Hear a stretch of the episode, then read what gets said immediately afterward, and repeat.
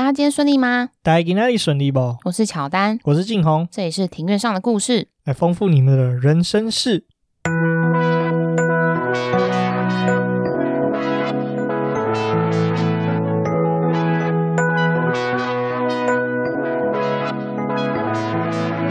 我们透过历史、书籍、电影、风土，带你进入那些看似很远却其实离我们很近的事。在这里扩散你我的小宇宙，还有那些故事所延伸出的观点。本节目透过 First Story Studio 上传，Google First Story 了解更多。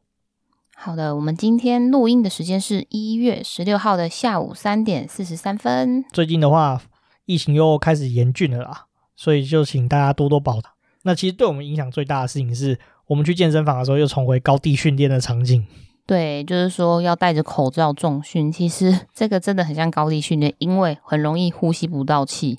尤其是如果你在做那种大重量的时候，你会觉得呼吸，然后而且有时候你一吸气，那个口罩就直接贴到你的那个口鼻上面，对，就直接变成那个真空鼻子，对，真空包装的鼻子，你吸不到气。然后最惨的是，比如说你在卧推，然后推到一半，然后忽然间吸不到气，你真的会疯掉，就觉得哦，好像要脑充血了，好可怕，真的很可怕。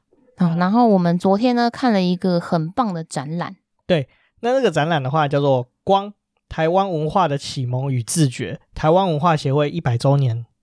那这个展览的展出时间是从去年的十二月十八号到今年的四月二十四号。那它展出的地点是在国立台北教育大学旁边的北师美术馆。那其实就是国立台北教育大学的自己的美术馆啦。我觉得一个大学美术馆其实是一件很狂的事情。对啊，这个讲起来真的还蛮骄傲的耶。那为什么会有这个特展？其实也是蛮有意思的。主要是其实是国北教的老师，这个诶，我其实也不是确定他是不是国北教的老师。那他这个老师叫做林曼丽，他其实是研究相关于艺术史方面的工作啦。他其实这个展览其实不像是一般的艺术展，就专门就是展艺术，它其实比较像是一个研究成果发表展。对，然后他展出的作品啊，其实大部分应该说都是几乎都是第一次展览给大众看的。那为什么会有这个展览？其实是这个老师，就是林曼丽老师，他其实就刚刚前面有提到嘛，就在研究这个艺术史，他就有发现说，哎，其实在这个史料之中，就有常有提到说某一些作品，比如说画作啊、雕刻作品，可是。大家都只有文献一直都提到，一直提到，一直提到，可是都没有人真的看过这些文献的真实的面貌。所以，就是老师就透过一些人脉，动用一些这个关系，那去想办法查到说，哎，谁有手上是持有这个作品的人？他费了很多的心思，就是去找到这些作品，那把它找出来。那找出来之后，哎，他就觉得说，哎，只有他。看到这个作品又有点可惜，所以他就办了一个展览，那就是作为就是希望说，哎，就是把这个作作品带入公众的视野，让大家看见这些作品，就是以往只存在在文献上的作品啦。那这次的作品其实有一幅，也不能说有一幅，有一个作品是算是呃最受瞩目的，他就是艺术家黄土水先生的《甘露水》，它是一个大理石的雕塑作品。对，没错。那这个戴子的作品的话，其实是非常有名，算是流离在民间的作品。因为他其实会有名，是因为说他当年是有参与过地展展览的一个作品。这边简介一下地展，地展其实就是日本时代日本官方所办的一个艺术展览。那是不管是日本内地的艺术家，还是说他殖民地朝鲜啊、台湾的这个艺术家，其实都可以共同。呃，投建的一个展览啊。那身为台湾人，就是殖民地的台湾人，在进入主流日本的这个官方的视野，其实是一件非常了不起的事情啊。这个雕像呢，就是得这个地展的这个雕像叫甘露水。他后来得奖之后呢，其实有很长一段时间就是流落在民间啦。那他的命运其实也是蛮多损的。就是辗转的好不容易，就是让这次展览可以展出这个作品。这个作品其实背后有很多的故事啊，那这边就不讲太多啊，那简单。呃，提一下这个作品，其实当时就是呃日本人离开了，那国民党来了，那这个作品其实相当不受尊重，那最后是流落到一个就算是地方士绅的家里面啦，但是作品的状况相当的不好。那那时候找到之后呢，这个老师也花了很多的时间跟很多的团队去想办法去修复这个作品的样貌，那尽量让它回归到就是当初就是送到日本参展的样貌。那修复完成之后呢，才把这个展品就是办了一个在这个北师。美术馆办了一个展览，就把这些展览就是把这些展品展现出来。那同时也串起就是台湾文化协会一百年的这个主题，因为当时台湾文化协会其实也是算是启蒙当时的台湾人关于对于一些艺术的想象啊，以及文化上面的想象。那这么一个得来不易的展览呢，居然是免费的。对，那就变成说是要参观的民众呢，先上网去预约登记时间。其实也可以现场去，只是说现场去的话，就要视当时人流而决定。那如果说呃那个时间你去的时间人太多的话，馆方那边会请你留下电话，然后等待人流的比较少的时候呢，就会通知你可以进去参观。这部分的话，我们也会把这个展览的这个连接也放在我们的 show note 上面。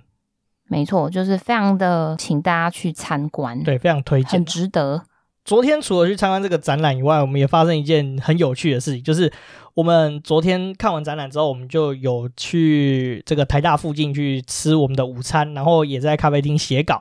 写稿完之后，发现我们的模特被贴了一张这个便条纸，那个便条纸让我们一开始是受到惊吓，对，非常紧张。后来我们有去查证那那个来源之后，发现说哦，那其实这真的是一个惊喜，是一个友善的惊喜。对，那我们先讲这个便条纸好了，就是这个便条纸，其实最近大家在网络上应该有看到一个团体叫做惊喜制造，这是由他们这个组织所发起的一个，我觉得有点像是街头行动吧。这个惊喜制造这个团队的话，我想如果大家的 FB 有被他们下到广告的话，应该都知道说他们其实有举办一连串的就是沉浸式体验的剧场活动啊。那第一档最有名的就是那个无光晚餐。他就是希望说，就是不认识的一群人，他们可以在这种没有光的环境下用餐，只用就是听觉跟你感觉这个人看不到这个人，那大家就不会用这美丑啊等等相关的这个给人的第一印象，他的第一印象就会变成是，哎，你这个人的谈吐怎么样？其实这个无光晚餐的概念的话，在一部我们两个都很喜欢的电影叫《About Time》，就《真爱每一天》里面，其实也有这样的场景。对，就是那时候男主角他认识的女主角，就是参加了这样子的活动，然后灯亮了之后呢，嗯，因为可能发现聊天的过程中也很契合，然后他们就是有发展到下一步。对，这是他们第一个计划。那现在他们比较知名的计划叫做“微醺大饭店”，那其实它是一个沉浸式的剧场体验。过程之中呢，你是参与者，他同时他在这个都叫微醺嘛，那在表演的过程中会给你三杯酒，那你跟演员之中其实会有一些互动的，就不像我们以常以前看剧场的经验，就是演员在台上表演，那我们就是台下观众，那就是打破这个第四道墙的概念。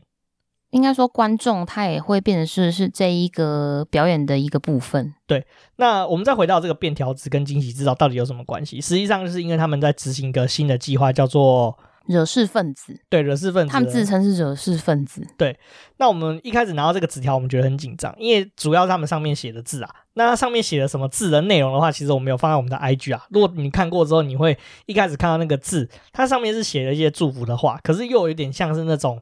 呃，小时候我们在即时通不是都有传那种诅咒的语言嘛？就比如说，你如果不传给十个人的话，我什么会有人在天花板上盯着你看？对对，这种，然后谁谁谁会出车祸之类的？对对，类似这种东西。然后我们一开始以为是这样子，还好不是，还好不是，因为他那个文字的内容是有一些 blessing，就是祝福你的地方，但是他最后又写一段意味深长的话，让我们感到有点害怕。没错，他反正就大概就是说，呃，就是呃，车主您好，然后。呃，不管你知道要去哪里，都会是更好的地方。那如果说骑车骑太快的话，会是 better place。对，那我们就觉得，嗯，这什么意思？对，有点恐怖。乍看是还好，是我那边既细思极恐，就越想越害怕。然后就哎想说，哦，还好他那个便条纸下方有一个 IG，然后去查哦，才知道来由是什么，就觉得说，哎，这其实是一个蛮暖心的小动作啦。对，然后而且看他们 IG 的，就是这个。这个计划的现实动态，诶，就发现说，哎，其实大家都有 po 关于这个计划的一些，诶，他们做的事情，然后就觉得，诶，有点放心，然后还觉得有点可爱，甚至觉得这个行销很厉害。啊，然后刚刚建红前面有提到，就是现在疫情又开始严重了起来，就像现在就是说本土的感染人数又比较多。这个疫情期间呢，其实我们两个都做了一件蛮有意义的事情。对，没错，对，我们都有透过募资平台去订阅了一本很不错的杂志。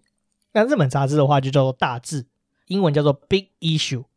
那这个杂志的话，其实我相信多多少少你们听众们都有在捷运出口有看到，每一个捷运站出口都会有一个穿着橘色背心的人，他正在贩售杂志，背心上面会写着 The Big Issue 大志，它是大小的大，杂志的志。就是因为一开始，其实我看到这样的贩售员的时候，我会了解说，诶，他们是卖的是什么？然后我就有回去上网先搜寻。那去搜寻之后，发现说，其实他们的一个宗旨，我觉得还蛮打动人心的。他们就是希望说，helping people help themselves，帮助那些帮助他们自己的人。这个大志杂志的话，是由台湾的公司叫做。大智文创置业有限公司，他们取得英国 The Big Issue 授权之后所发行的台湾版大智杂志。那内容是以中文编写，主要以社会议题、时事、国际新闻以及译文活动为主。这个英国的这个 Big Issue 的话，它其实是最原始的这个大智杂志的发行商啦。这种销售街头杂志的形式也是从这个英国开始啊。那再来聊聊，就是说我们自己本身就是这个杂志的长期的阅读者，对阅读者，我们对于杂志的内容，我们是非常的喜欢啊。像刚刚你有提到啊，就是社会议题、时事等等。那其实里面也有特别的专栏，他通常都会访问一些知名的影星啊，或者是说知名的艺术家。那里面也有一个章节是专门是在讲世界的建筑跟世界艺术品的拍卖状况，你可以借此就是认识一些世界艺术家等等。甚至有一个篇章，其实就是专门就是在讲说，诶，这个月社会上有没有发生一些就是算是时事新闻啊？虽然说以现在我们速度那么快的世界，你会觉得有点累个，可是它实际上它新闻的内容也会讲一些关于非洲方面的新闻。可是这个实际上我们现在台湾的新闻台都不会报这些内容。台湾新闻台我们有观察过，四十九台以后都是一些行车记录器。对。然后爆料公社有的东西直接复制贴上。对，我们也认为说，其大致揭露的一些世界脉动，其实也是有相当好的一个参考价值。我觉得说，就是它里面的国际新闻的篇章也非常的让我推荐呢。那我们再讲回来，就是前面有提到嘛，最一开始原始这个 The Big Issue 杂志源自于英国啦。那其实它的经营模式也是蛮特别的。它是复制的英国社会企业的模式来经营，透过特别的贩售通路。这个所谓的贩售通路呢，就是实体的兜售，主要是由 homeless，就是无家者，他们来去贩售的。其实这样子的一个形式呢，就让他们会有一个自食其力的就业机会。对，就回到就是他们最一开始的那个标语，就是 helping people helping themselves。然后呢，它这个杂志呢是在二零一零年的四月一号发行创刊号，叫做《愚人世代》杂志呢，它是不定期的会附赠海报或是贴纸，那是以月刊的形式发行，固定在每月一号发刊。那像我们两个都有拿过里面的海报，对，我觉得海报很棒。我手上刚好有一本啊，我十月到现在都还没有拆封来看，因为前阵子比较忙啦。它的封面的话就是行走的费洛蒙，瘦子，对，瘦子。而且还附上一张瘦子海报啦，那我们也把这个海报放在 IG 的现实动态，让大家欣赏一下。对啊，虽然说这个是十月的，那如果说你们有想要去补进度啊，想要买的话，其实呢，你看到呃街头贩售员，你都可以问他说：“诶，请问手上还有没有十月的杂志？如果有的话，他就是可以，你们就可以购买。”回到大志杂志本身，那大志文创呢，这边他们是会负责招募以及培训这些具有工作意愿的贩售员。他们的身份前面有提到，就是无家者，然后也会是街友啊，或者是弱势族群这一部分的人呢，在就业市场的现实面来说，他们是处于劣势的。经由大志文创筛选的这些贩售员，就会被分配到指定的地点贩售杂志。那这些指定的地点都会是在人流比较多的闹区，或者是捷捷运站的出口为主。最一开始呢，这些贩售员他们会获得大致文创提供的十本免费的杂志，一本是卖一百元，卖完了之后，这些贩售员就会得到一千元的收入。接着再视个人的财力状况啊，以及评估。然后他们会继续跟大志文创批杂志来卖，那一本是卖一百元，贩售员会在每一本获得五十元的收入，那另外五十元会归大志文创，那让他们去支付基本的人事啊、印刷以及内容产出等等的成本开销。那这样子模式呃一直持续下来的话，这些贩售员他们就能重拾对生活的一些基本条件的满足，然后也可以重建个人的信心跟尊严。我觉得说，其实大志杂志它也不是说就是让随随便便的人就可以来卖，那就要经过一些就是最基础的一些条件筛选啦。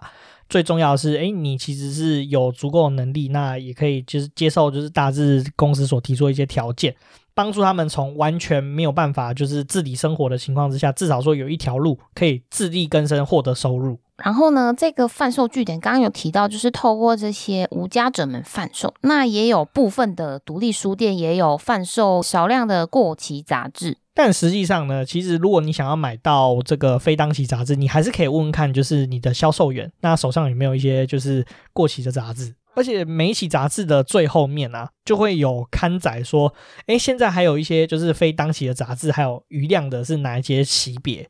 那如果说刚好封面跟主题是你有兴趣的话，其实你也可以就直接跟贩售员就是聊一聊，说他们有没有这样的杂志，基本上都是可以找得到的。然后目前呢，大致它也持续的跟街友的社服体系联系，然后也是。希望可以就是扩大贩售的一个据点，因为其实现在基本上啊是在台北市啊、桃园啊、新北市等等的地方比较有贩售。那他们现在也在积极的有想要再往中南部去发展，因为相对来说，其实，在街头销售杂志还是要在人流比较多的地方啦。那相较于呃台北。大台北地区其实，呃，其他的城市相对来说人流可能就没有像台北来的效果这么好。没有错，然后这个也是他们现在正在努力的方向。然后刚刚前面有提到说，大致文创他们经营这个杂志的方式是复制像英国的这个社会企业的模式。这边就是来大致的提及一下社会企业的定义。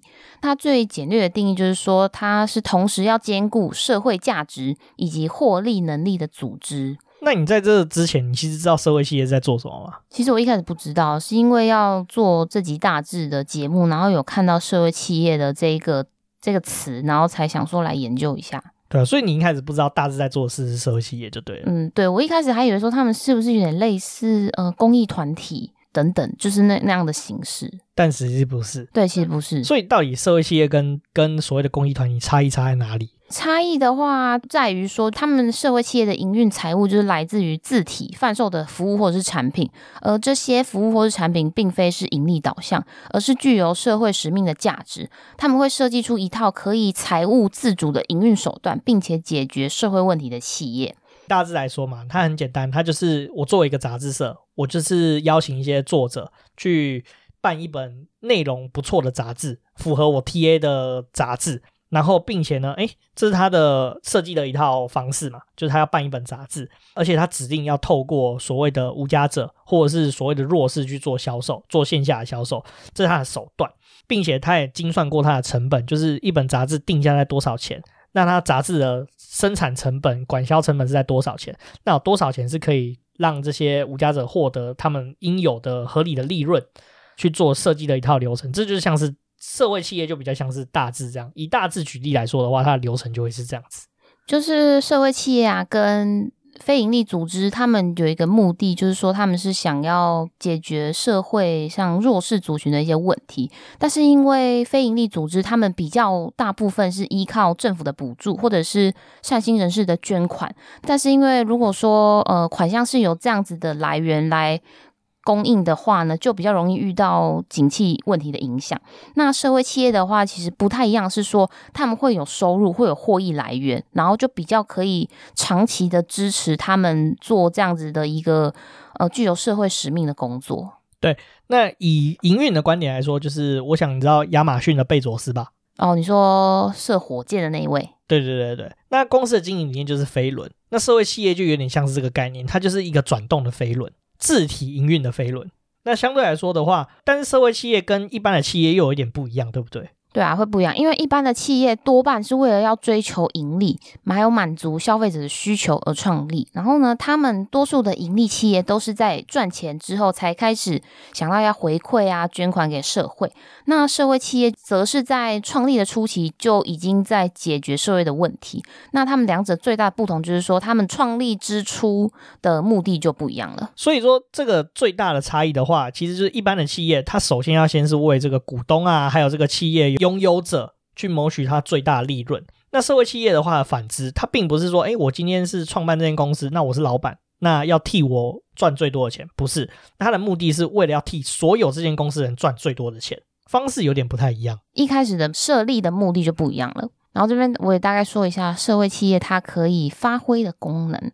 大家众所皆知的，我们现在是在资本主义的社会体制之下，主要呢是会依赖政府公部门的公共资源分配运用，以及私有企业领域的财产经济化的利用，那会经由市场的交易机制而运作。政府这边呢，其实它是没有办法。最有效的发挥，最弹性的调整，对个别化需求的服务。然后私有企业，刚刚晋弘有提到说，因为本质是以为股东啊，或是老板，然后以谋取利益、获利为目标，所以说呢，他们都会大致上都一定是聚焦于利益的思维。决策上的话，基本上一定是比较缺乏社会公益的精神，鲜少顾及弱势族群的需求。另外一个部分呢，就是我刚有提到的非营利组织，他们也是具有很强烈的公共服务意愿。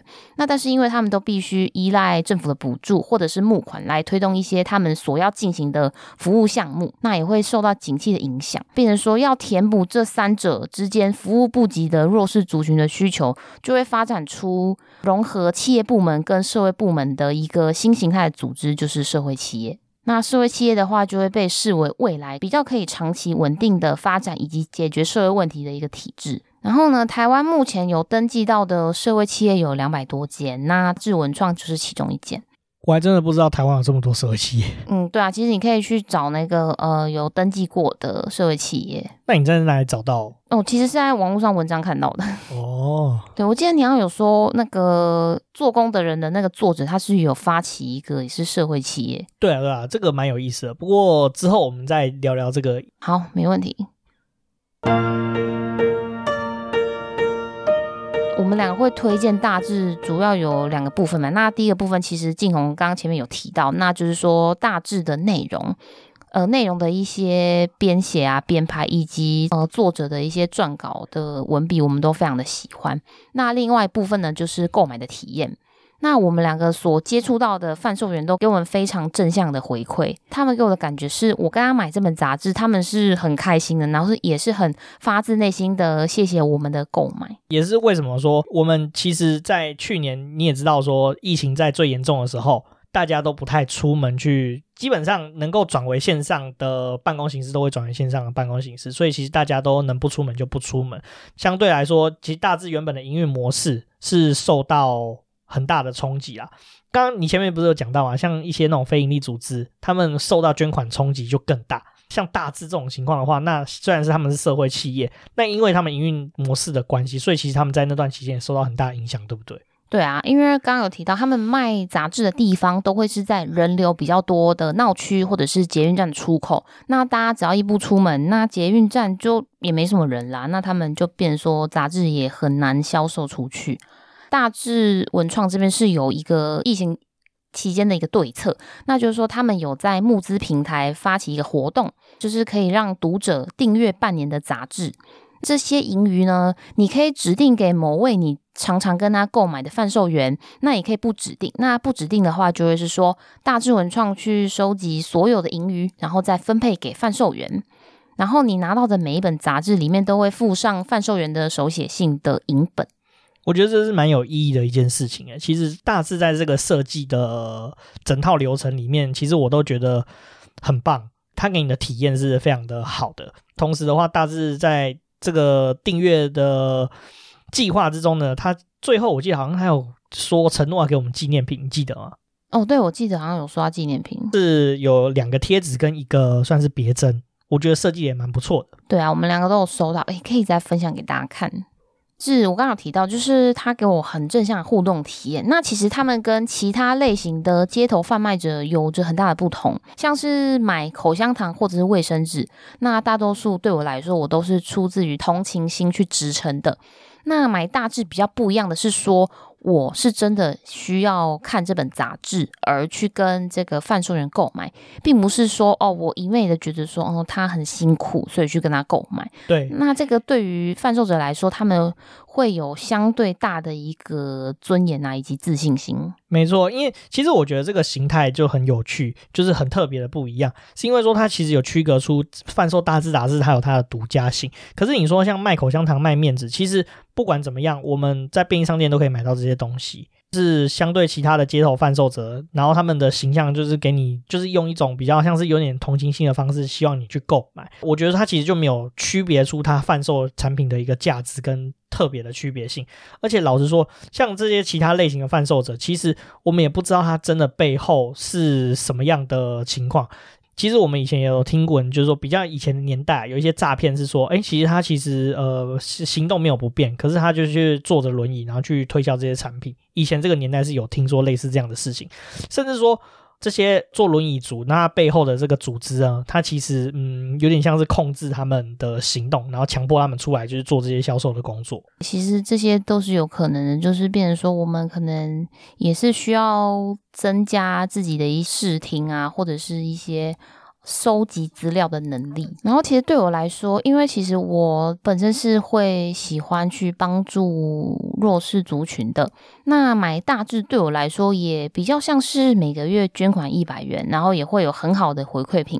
那如果说大志的封面当期是我喜欢的明星，那就更好了，我就可以收。我们刚刚有提到嘛，十月份是这个瘦子，对。今年一月份是基努里维吗？没错，今年一月份的哦，我那时候看到我真的是差点尖叫，因为他放的是基努里维在他演那个康斯坦丁的那个时期。对，那那个时候我是觉得他最帅。讲到这个康斯坦丁什么时候出第二集？好像没有人知道。呃，基哥本人应该也不知道。对，我一直觉得康斯坦丁应该要出第二集才对。哦，但我觉得有点恐怖哎，其实我很喜欢那、欸、我比较胆小，帅酷。他当时的形象跟现在比较不一样，他现在是比较比较沧桑，但是都是帅，只是说帅的类型不太一样。他现在的形象看起来真的很像，你要说人家流浪汉吗？很像流浪汉的感觉，那个 就是看到他觉得好像犀利哥。有一种犀利哥感 哦，是有一点啊，就是历经沧桑。对，不知道为什么他把自己弄得好像比较落魄一点。好，那接着呢，因为就是购买的体验非常的好，那我这边有想要分享一下两位有互动过的贩售员的小故事。第一位的话，就是在西湖站的陈北北，你觉得很奇怪，为什么我知道他姓陈？因为这个，我们那时候订阅那个疫情期间的订阅计划的时候，他附的小纸条有一张就是这个北北陈北北写的，对不对？对，就是哦，是因为这样才知道他的名字。然后呢，其实这位陈北北呢，是我们两个当时都还在西湖捷运站附近的公司上班的时候所认识的。那因为我们中午的时候都会习惯出去吃饭，那大概在下午一点左右就会看到穿着橘色大字背心的北北，他会走到上班族人潮多一点的路口贩售杂志。那其实每次我看到他的时候，我都有点心疼，是因为像大家知道，台湾大概七八月的时候非常的热。然后北北他就会出来，然后就可能晒太阳啊，然后他也是很安静的在路口贩售。到了下班的时候，经过捷运站，就会看到北北他会固定出现在西湖捷运站的二号出口。那其实我已经习惯礼拜一到礼拜五上班时间都会在固定的地点看到他。突然有连续一两个礼拜就没有看到他，我其实心里面有点担心，就会想说，嗯，他是不是有遇到了什么状况？某一天，他又回到了工作岗位了，就在捷运站看到他。刚好那时候当月的杂志还没有购买嘛，然后我就赶快冲上前去跟他买了两本。那月一本就是补上个月的，关心他说：“嗯，这两周状况怎么样啊？是不是呃有家里有事情才没有过来？”然后北北他就说他因为那时候身体状况不太好，印象中他说是尿道发炎，医生也说状况不太好，所以说需要立即的安排开刀。开刀完了，再加上休养身体，所以北北他才会有两周的时间没有过来。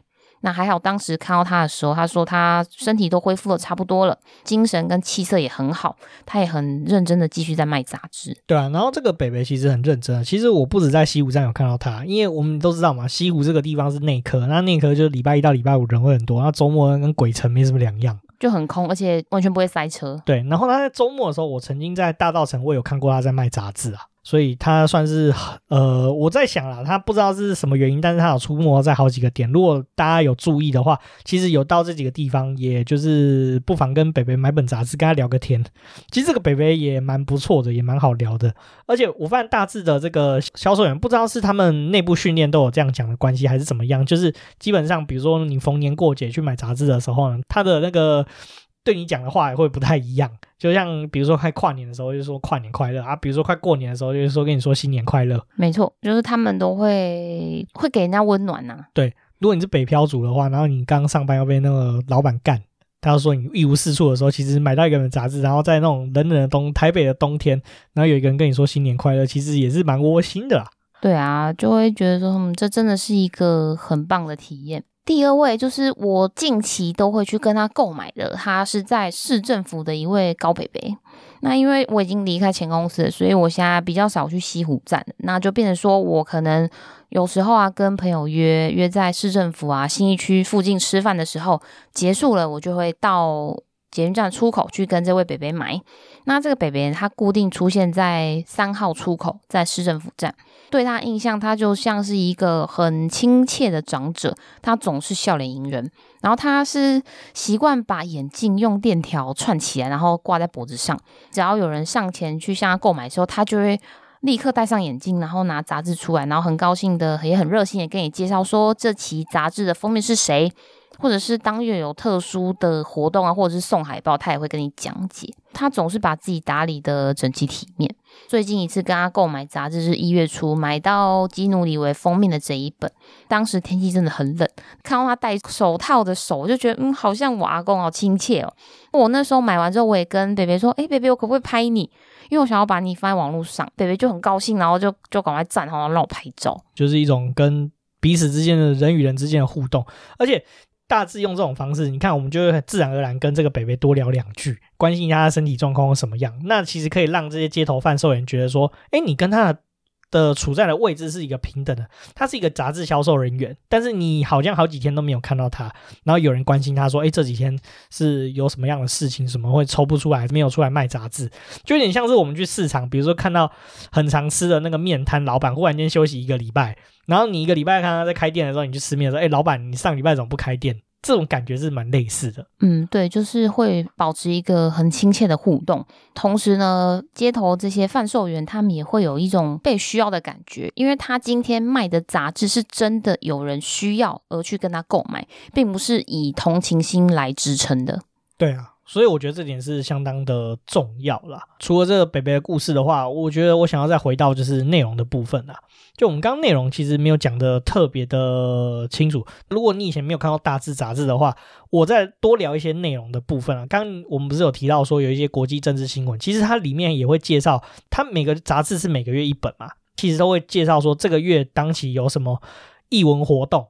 除了艺文活动的部分的话，我想你都知道，说我每个月都会有发行很多新院线的新电影啊，然后甚至于说呃新的音乐专辑啊，还有新的这个呃书啊，就是小说或者是各种各式书籍，对不对？对，而且我觉得他有时候也是会推荐一些比较比较小众一些电影，但是他们里里面的议题都还蛮发人省思的。那里面都会针对当月推荐的一些电影。书籍还有这个专辑都有做专栏，那重点是写这个专栏的人都是非常有名的人。如果说你有常在看电影的话，你应该会知道一个这个影评人叫做膝关节，大致的电影的专栏是由他所撰写的。另外的话，关于音乐的部分，音乐的部分的话是有，如果说你有在听 Podcast 的话是。应该会知道这个人是谁，就是小树老师。那小树老师的身份是非常的多元，他我记得他有在电台主持过，那他也是一个知名的乐评人。他访问乐手的功力真的是非常的一流。如果说大家有兴趣的话，可以听到他 Podcast 节目叫做《感官一条通》。嗯，然后最厉害的是封面呢，从第一期到现在都是由台湾一位很有名的艺术家。应说他艺术家，其实也可以的，他应该说是所谓的设计师吧？啊，对，设计师，我我说错，我更正。对，台湾一名很有名的设计师叫做聂永贞，是由他来设计《大志》杂志的封面。对，一直到现在，《大志》杂志的封面都是他所设计的。以另外一个观点来说，其实大家都知道聂永真其实蛮贵的。我相信能够一本杂志可以邀请到这些大咖的。人来写这本杂志的内容，甚至于说做封面，我想这个杂志是有一定的收藏价值。我觉得大致把这部分做的真的是非常非常的好，这也是我很想支持这本杂志的地方。他真的是办了一本不错的杂志。哦，对，没有错。那但是因为其实我在呃收集大志杂志的资料的同时呢，其实我也有在网络上看到一些比较争议面的部分。主要会看到，就是说，因为大志文创跟这些贩售员他们的关系比较像是雇佣制的，就不会像是我们一般会有那种劳动契约的，所以说这部分呢就变成是劳保啊、健保的问题，那就会变成说是要贩售员自己去负担。他们有点像承揽的关系啊。不过我自己是觉得说，本来办杂志，然后他们用这种销售的方式，确实是有这样的空间啦。那篇文章算是写的比较重，它就是有点说是其实大致是在剥削这些贩售员。我自己的想法是觉得说，嗯，也不是那么的绝对。不过我也认为说，另外一个观点，它也有它的道理所存在，就有点像是我们现在看熊猫的运送员、外送员，对，不是运送员，熊猫的那个外送员。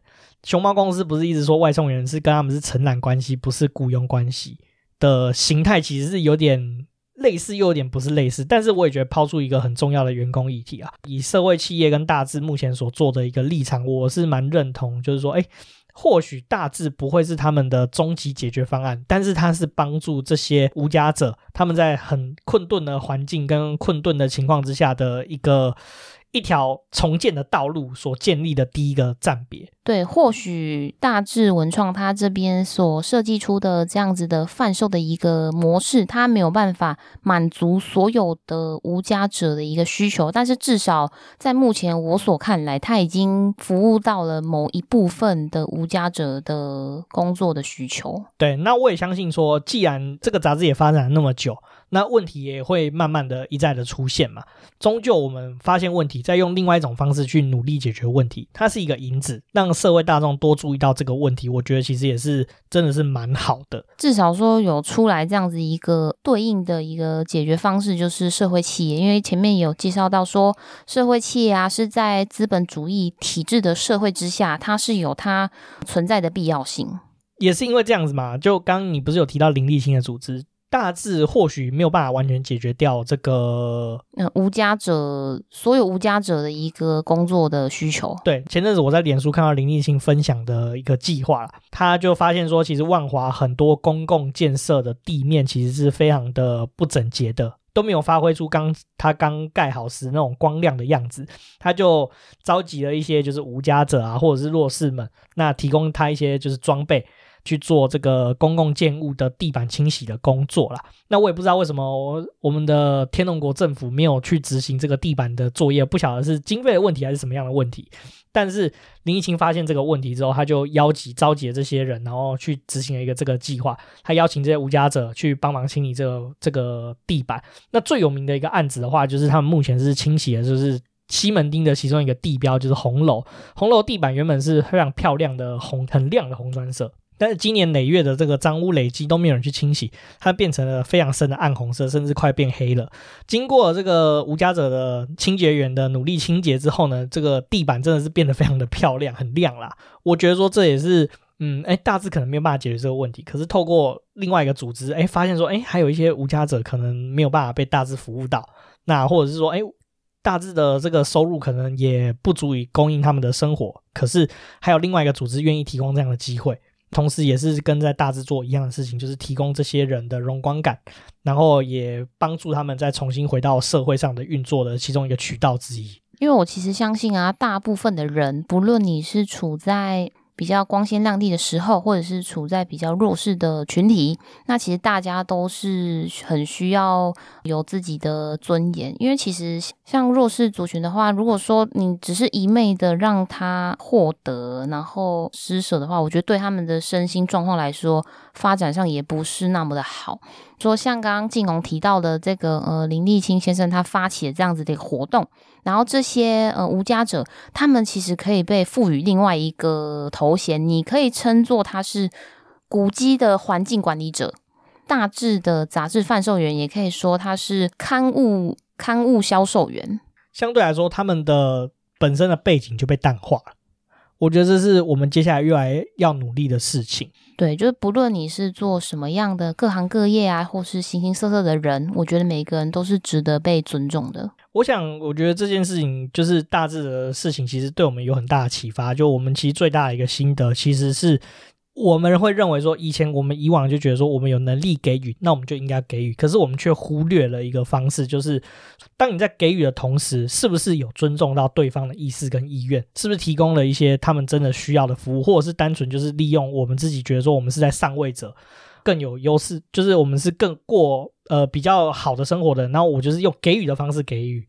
就反而没有尊重到人的其他人的这个想法跟意愿，这反而是我觉得现在在我们在做一些帮助啊，或者是做倡议的时候，我们必须要注意到的地方。这是以前我们小时候都没有思考过的事情。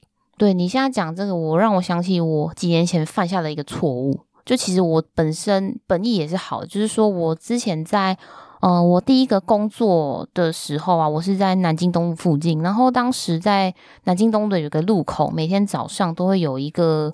坐轮椅，然后他好像是手手截肢，然后好像只剩下，好像好像手指只剩下两只的一位卖玉兰花的伯伯。那时候我可能也每天我都看到他，我觉得说，嗯，好像应该跟他买一下花。然后呢，我那时候我就有上前问他说：“哦，伯伯，你这个花怎么卖？”然后他就跟我说：“一朵二十，然后三朵五十。”我就直接跟北北说：“哦，那那北北，我要跟你买一朵。”我就拿一百块给他，我只拿走了一朵。然后北北就说：“哎，妹妹，我还没找你钱呢。”我就跟他说：“哦，不用不用，没关系没关系。”那我就赶快看到，因为刚好那个呃在等红绿灯，因为北北是在那个人行道，应该是说。他是在那个有红绿灯的那个路口，然后就刚好绿灯，我就我就走了，我就冲过去的。但我觉得说我，我因为其实我的本意是好，但是我现在回想起来，我是有伤到他的自尊心。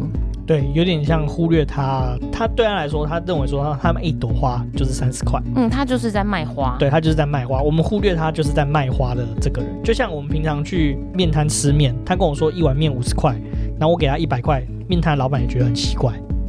对，他就是会找你五十，你都不跟他拿五十，他会觉得嗯嗯，你是对，我们忽略掉人家那个自力更生，想要跟平常人一样的那种心情。对啊，那是我那时候年纪比较小，还不会想。那我现在就不会这样子了。我觉得说这件事情也是给我们大家的很大的反思，就是说，甚至于说我们提供的服务是不是人家所需要？就像现在很多呃，比如说像偏乡啊，他们小孩子是不是呃，相对来说像城市的资源就没有那么匮乏？